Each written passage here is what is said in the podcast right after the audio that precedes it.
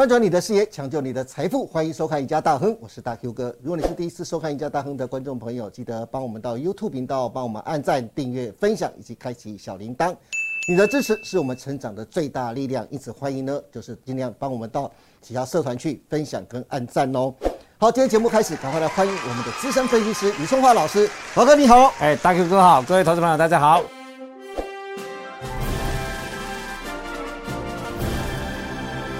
哎，华哥是，今天要跟你谈一下特别的议题，就是边境解封。哦，已经讲了好几次了，讲了好几次了，对对对，有点狼来的感觉，对对对。但是只不知道什么时候开始要解封啊？但是这一次可能是真的喽，因为不得不解封了，因为最近呢，开放边境解封的议题非常的夯啊。在上礼拜五，高雄国际旅展吸引了不少民众抢好康。有网友分享啊，明明展览营业的时间是每天早上的十一点到晚上的七点。但柬埔寨的旅游摊位上啊，龙魔狼啦，开的，你敢去吗？的确是啊，对啊，最近不是说传出就这什么人三个人被砍，而且相片都出来了，吓都吓死了，真的大家都不敢去啊。所以在上礼拜六日啊，每天一到中午的十二点啊，那个柬埔寨的摊位啊就早早收摊，人去楼空。柬埔寨是要玩什么？柬埔寨就是玩五哥窟啊！哦，五哥窟啊，五哥窟在柬埔寨啊，在柬埔寨啊，对对对，我真的还不晓得。对，所以大家之前大家都好爱去柬五哥窟去观光了。对，但是呢，说到边境解封啊，现在交通部已经定调喽，将先开放先入境再出境，而且首波开放啊，旅行社团客客源锁定日本、韩国和东南亚的旅客为主。疫情指挥中心王必胜表示啊，预估。十月先会先从三加四开始，再考虑推动零加七呀。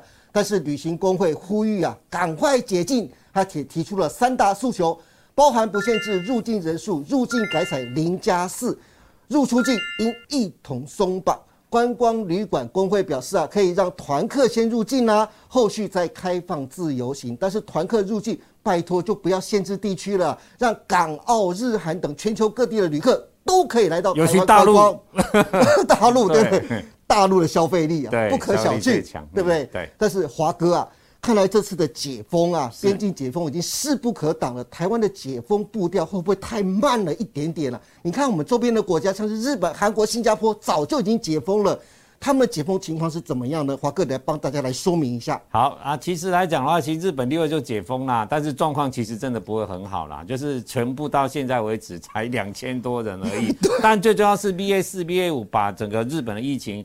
最高拉到当天二十五万人啊！哇，二十五万人那我们台湾其实你可以看得出来，这两三个礼拜每天都是两万多人，有没有？也降不下去了。对对对。所以说疫情来讲，其实大家一定要习惯了，你也没办法，你总不能说因为疫情的关系，然后台湾就永远都不开放边境对呀，不可能的事情啊。那我们蔡总统已经指示了，已经整个大方向来讲的话，一定要朝着。开放边境去走，因为毕竟欧美国家，其实大家遇到同样的状况，人家也是全部都开开放了，对，甚至口罩都也不用戴了，疫苗打一打这样就可以了，是，就变成说把新冠来讲就当成流感啊，这样去看就好，就与病毒共存，对对，病毒共存，不要看那么严重了。哈。那所以我们台湾来讲，其实公安局长讲的很清楚，大概最快九月底就会开始开放，但是开放措施它已经是循序渐进的，对。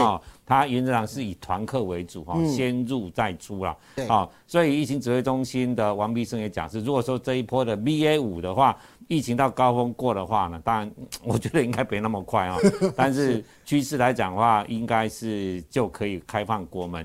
那时间估计在九月底到十月初了哈。那交通部强调来讲的话，是入境来讲的话，目前是以团客为主，所以说。原则上就是先开国外的观光客来台湾玩，以团客为主。嗯，但是我们国内的，你如果要出去玩，以观光的名义，目前是不会让你出去的。是的，啊，因为它会建制的。啊，那再来来讲的话，我们看日本哈，从九月七号开始打三剂疫苗，免持 PCR 的证明，哈，还免持。第二个九月放宽的外国观光客旅游限制。那团客旅游不再需要有导游陪同，那这就有点自由行的味道对对对对对对，那之前一定要一个导游去带嘛哈。那韩国是六月八号开始所有外籍旅客尽管没有打疫苗入境也不用隔离。反正重是你重啊，也不是他重，对不对？你的你叫你敢来，我也愿意接受啊。对，前提啦，前提有前提啦。对，三天之内你要有三天之内的三天内的 PCR 的阴性证明啦。对啦。那新加坡跟马来西亚大概四月一号起。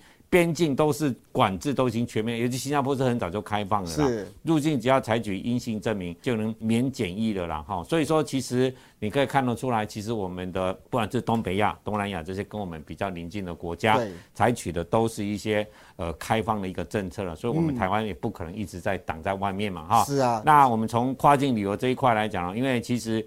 毕竟差不多两年多嘛，哈，那客运来讲，班机来讲都是两三成而已。是，那最近来讲，如果说开放的话，那机票是一定要涨的。哦，对，华哥最近的机票真的很夯的，大家都在抢。因为很多没出国的啦，反正有钱人，台湾人也多嘛，哈，所以说。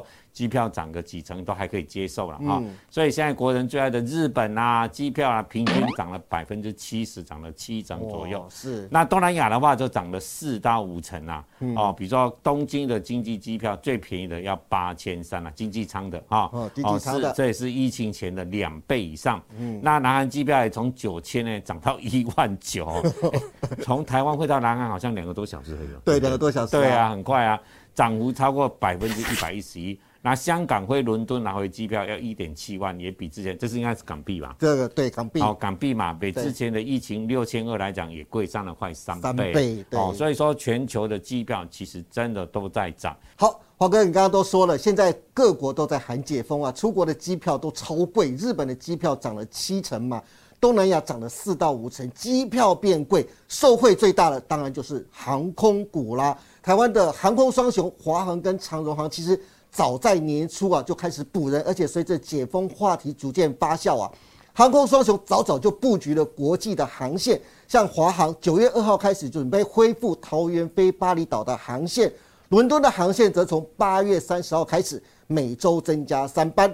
至于长荣航呢，则是从十月二十五号开航意大利的米兰航线，十一月三号呢就首飞德国的慕尼黑。华哥啊，航空双雄的股价。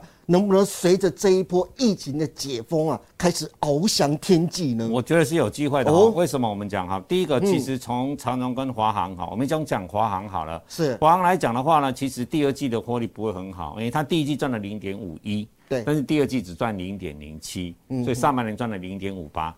但这零点五八跟去年是全年是相当的啦。那因为最主要是第二季来讲，你也知道。呃，全球的景气从第二季开始，很多开始往下降了嘛，尤其是 IC 这一块、半导体这一块。但是接下来来讲的话，就第三季开始，我们知道，呃，其实一定会开放，就是运输人的运输已经慢慢开始了。对，所以说从第三季、第四季开始。会从这个运输人的部分，就是从旅游这一块来讲，会慢慢的会跳跃到弥补它的客运。那客运这一块，如果说整体来讲能够赶上九月开始这个开放潮的话，是哦，那其实你看呐，它增班，然后呢，每每个班机的人的座位的人数，现在来讲，目前一般都是二三十个，百分之二十到三十而已，尤其是长城线哦。是。那如果说接下来讲开放国外观光客先来，那接下来我们国内观光客又能够出去的话，那会慢慢回复到之前的荣景嘛。那融景来讲，最重要是它价格来讲又提高了要七成八成，对呀。所以说接下来客运的营收已经对它的整个获利一定是正面的效应。其实你看华航为什么上个礼拜五能够突然一根涨停板的拉，哦，就是外资而且外资买到第一名就是华航跟长荣，最重要的原因也就在这里了哈。当然从技术面来讲的话，反正长荣。跟华航在礼拜五的那一根的长红线的话，是只要不破，相对就比较好。那当然，华航来讲，跟长荣来讲，我们可以看出来，今年的获利来讲，大概都估到两块到两块四之间。是哈，但是华航跟长荣来讲，股价差了快十块钱。对，当然原因来讲的话，长荣它有大股东在一直在买进的部分了哈。对，我们知道它大股东来讲的话呢，其实长荣国际呢，在两个月之内，它已经扎了。三十而亿，买了累计来讲已经有长荣航空六十四点九万张，哦，金额高达九十三点二五，那持股比例已经高达十二点一五了哈。毕竟各个派长荣海运呢近百分之十五的持股，而且最近来讲，你看到 他们的弟弟们新宇航空也在增资，对，所以你看他们是对这个航空事业一定要稳拿的。所以说，因为长荣过去我们也知道，长荣对客运来讲的获利还是还是比华航还好啦。是，所以说当然股价差了十块钱。技术面来讲，你可以看到长荣的技术面相对是比较漂亮，对啊。但是呢，如果说以价值来讲的话，我觉得以华航现在才二十几块，呃，二十几块来讲的话，你如果说比较偏价值投资的，对啊，你就买华航。是。但是如果说你是偏技术派的，那你就买长荣。哦。那反正这两只股票要涨就一直涨，要跌就一直跌啦。那至于说你说会不会华航的股价去接近长荣，机会不大了。机会不大。因为机会不大，因为其实我觉得这两只个股呢。也许会拉一点点啊，可能说啊十块钱啊拉个剩下剩下六块到七块了，但是你跟它赶上长隆的股价来讲，目前看不会有比价因为因为其实像长隆来讲，它大股东毕竟就一直在扎嘛，那华航没有嘛，是，那华航没有嘛，华航都要靠市场的力量嘛，对，哦，所以说整体来讲的话，就是看你自己去取舍了。嗯，那反正航空股来讲的话，接下来解封行情来讲的话，我觉得还是有机会的，投资者还是可以留意的。嗯，好的。华哥刚才讲到边境解封啊，受惠的除了航空双雄之外，另外我觉得观光旅游的概念股啊，无疑也是受惠最大的族群。旅行社方面，龙头雄狮集团一口气开出超过五百个职缺，目标是将人力恢复到疫情前的水准。凤凰旅游现阶段的人力剩下疫情前的一半啊，九月开始哦，也要陆续召回老员工，将人力补回到疫情前的八成。三富旅游也准备大举扩编，目标增加五百人，力求回到疫情前的水准。这边制作单位帮大家准备了一个，就是边境解封、渴望受惠的六档观光旅游概念股。华哥，如果投资人想进场投资的话，你会赞成吗？哪几档是你的最佳投资首选呢？好，其实要做这一块族群，其实并不是不能做哈，但是你要先体认一点啊，其实他们最主要都是一个题材性。对，那股票够够投机啦，因为他们的股本都很小。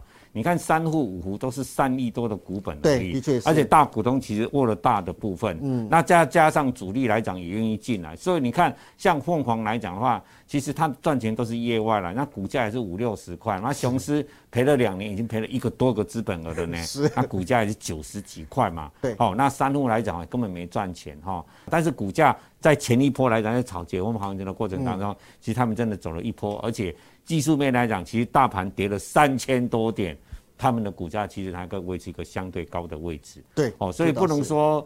呃，没有基本面确实啊。你说净值来讲的话，你看五湖来讲已经跌破了五十块钱了嘛，也被停止融资这些交易了。你看那个易辉网的话，净值都不到五块钱啊。嗯。但是股价来讲三四十块哈，所以说我们就从真正的它跟财务报表的基本面这一块来讲的话，是你如果真相对比较保守的，我真的不会建议你操作了。但是如果说你自己个性上你是比较。风险接受度比较高、大的来积极型的，嗯，其实从这些个股来讲的话呢，雄狮原则上它的股性比较差，是，好，所以说我不会建议你雄狮。那再来讲呢，凤凰、三轮跟五湖，我觉得这三只个股，嗯，你可以去琢磨的。那其实现行其实都一样啊，讲实在话，对，都差不多哈。是，按你这三只是选一只去比较操作。那如果说以比较投机来讲，我觉得三路是比较投机一点啦。是，哦，那凤凰、凤凰大家会讲说是比较有基本面啦。易威网跟灿星网那个。净值真的太低了，剩两三块，我真的不建议你去操作。股价三十几块，那你至少买三户啦、凤凰啦，哦或五湖来讲的话，那五湖因为净值最近也跌了很多嘛，所以我们先把五也拿掉，就凤凰跟三户这两只个股，你去操作来讲的话，其实我觉得也不是不能做，但是你要认知说，但是因为题材在，那主力筹码守得蛮漂亮的，所以说你如果要操作一个短线的投机行情的话，我是觉得凤凰跟三户投资们你是可以留意的啦。是的。好的，今天非常谢谢李春华老师为大家分享了这么多关于台湾终于要在九月底十月初开放边境，虽然初期只能先朝开放入境再出境，而且首波开放旅行社团客，但是随着疫情缓和，相信开放的幅度会越来越大，航空双雄和观光旅游概念股将成为最大的受惠族群。至于操作上，无论是航空双雄还是观光旅游概念股，华哥都给了最佳的建议。如果大家对航空双雄的进出想知道详细的买卖点，或是对接下来的九月行情的规划有兴趣的，欢迎大家都能锁定李春华老师每天盘后的解盘节目《股市龙钻》。